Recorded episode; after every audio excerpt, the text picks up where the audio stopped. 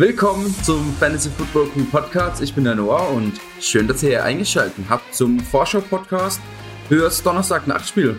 Es wird der letzte dieses Jahr sein, weil nächste Woche, Spieltag 17, haben wir kein Donnerstag-Nachtspiel mehr. Das heißt, erstmals vermutlich der letzte Donnerstags-Podcast. Mal schauen, ich habe eine kleine Idee vielleicht für nächste Woche. Muss ich mal schauen, ob ich das zeitlich hinkriege. Ähm, dann kann ich das am Donnerstag hochladen, bevor dann Freitag, Samstag ganz normal Start Sit zusammen mit Nils kommen.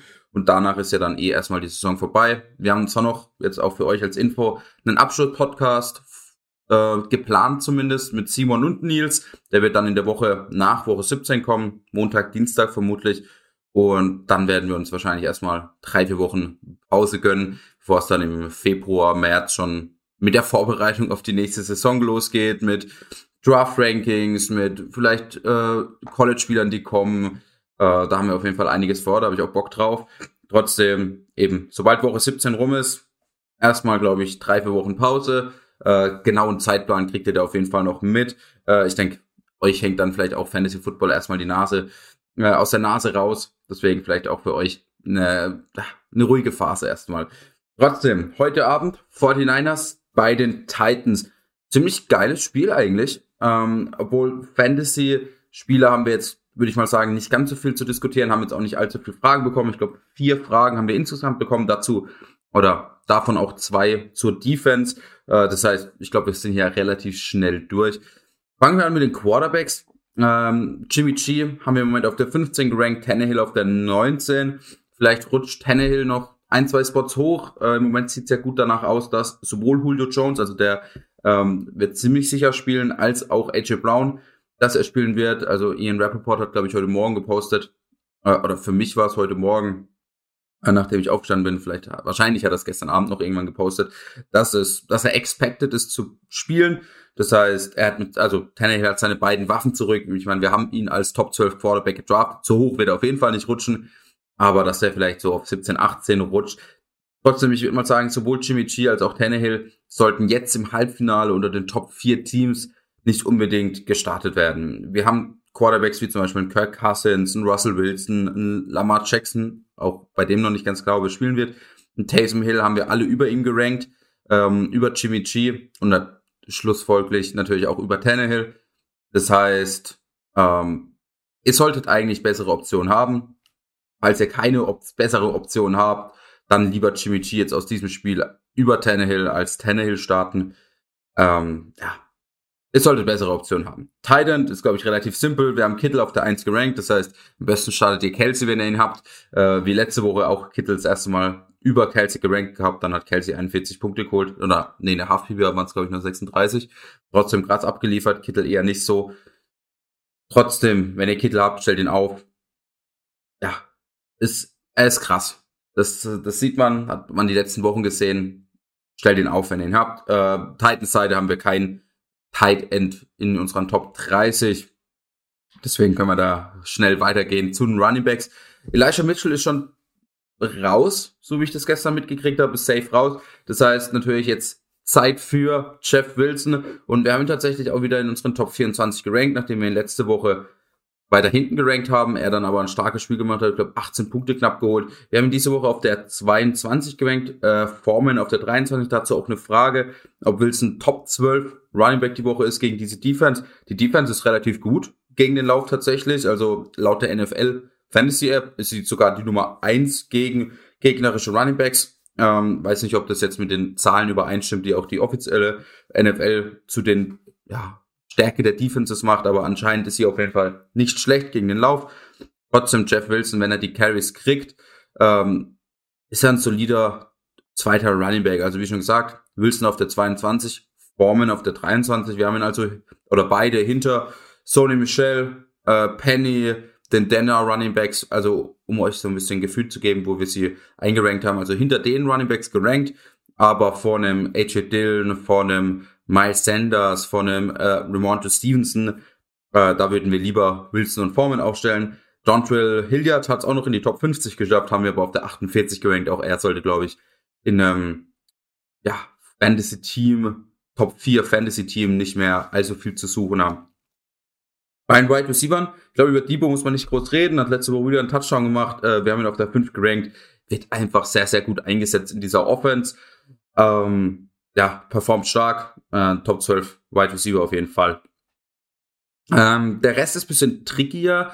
Ähm, AJ Brown haben wir im Moment noch auf der 26 gerankt, einfach weil wir noch nicht genau wissen, ob er tatsächlich spielen wird. Ähm, wie schon gesagt, ist expected to play. Mal schauen, wie sich das dann über den Tag hin ja, rausschaukelt. Äh, Im Moment noch auf der 26. Ich denke, wenn er wirklich spielen sollte, würden wir ihn so ungefähr auf die äh, 20 äh, pushen. Also hinter Michael Pittman, hinter vielen, hinter Brandon Cooks, aber vor dem Christian Kirk, vor dem Terry McLaurin, vor dem Marquise Brown. Also er ist ein solider Wide Receiver Nummer 2. Ayuk auf der anderen Seite haben wir auf der 27 gerankt äh, ist somit hinter Cooper, Amon Ra St. Brown, Mike Williams, aber vor einem Russell Gage, vor einem Devante Parker, vor einem DJ Moore, also auch eher solide Flex-Option. Letzte Woche ein bisschen enttäuscht, glaube ich, 4,1 Punkte geholt.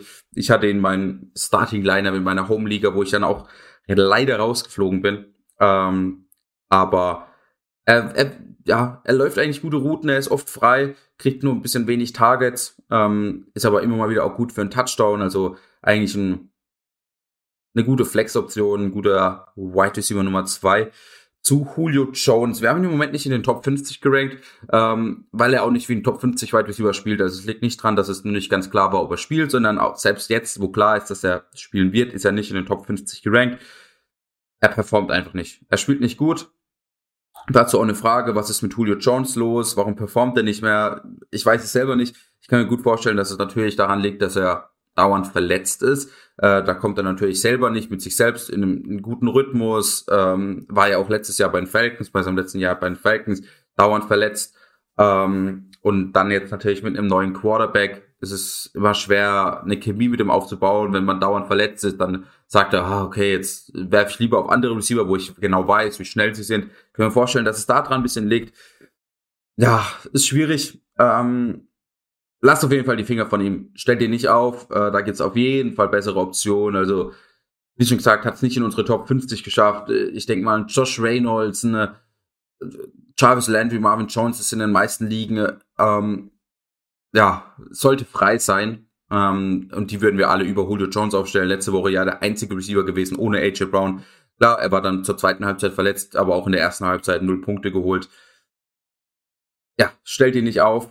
Ähm, er performt nicht und ich glaube, es lohnt sich nicht, ähm, das Risiko auf sich zu nehmen. Klar, er ist ein sehr, sehr talentierter Receiver, hat lange Zeit auf Top-Niveau gespielt. Er, theoretisch immer möglich, dass er ein paar Punkte macht. Ähm, ich würde ich würde drauf verzichten heute. Ähm, und damit sind wir eigentlich schon am Ende. Wir haben jetzt noch zwei Fragen zu Defense äh, und da würde ich natürlich kurz noch drauf eingehen. Einmal, ob die 49ers Defense ein Top 5 Defense ist. Und äh, Leute, die jetzt schon öfters den Podcast gehört haben, ist, äh, wissen, dass ich so ein bisschen diese Defenses, die man Donnerstagabends aufstellt, eher versucht zu umgehen, weil ich oft das Gefühl habe, die sind vielleicht noch ein bisschen müde. Ähm, da gibt es weniger Möglichkeiten, krass zu punkten. Klar, das trifft nicht auf jede Woche zu, aber ah, ich bin da eher ein bisschen abgeneigt, also ich würde sie lieber ein, zwei Spots runterdrücken. Aber auch so, Nils hat sie diese Woche auf der neuen gerankt. Äh, Titans jetzt vielleicht mit ihren beiden Top-Wide Receiver-Optionen, mit AJ Brown, mit Julio Jones, gefährlicher in der Offensive als die letzten Wochen. Ähm, da gibt es einige Defenses, die wir halt lieber aufstellen würden, die auch sehr, sehr gute Matchups haben äh, oder die vor allem die gute Matchups haben. Mal schauen, wie jetzt die Titans, was das für ein Matchup ist mit wirklich den beiden Wide Receivers zurück. Das heißt für uns auf jeden Fall keine Top 5 Defense.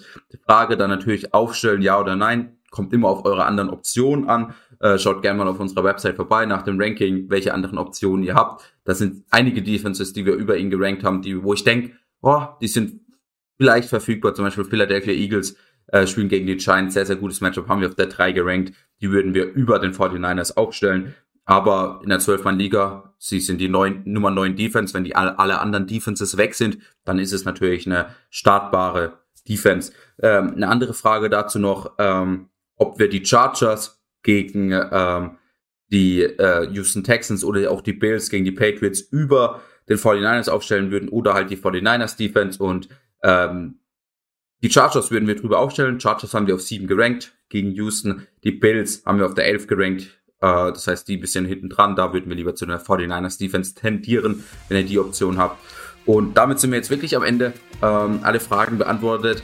Und wir hören uns morgen im Start-Sit-Podcast zusammen mit Nils wieder. Ähm, NFC fangen wir an. Ciao.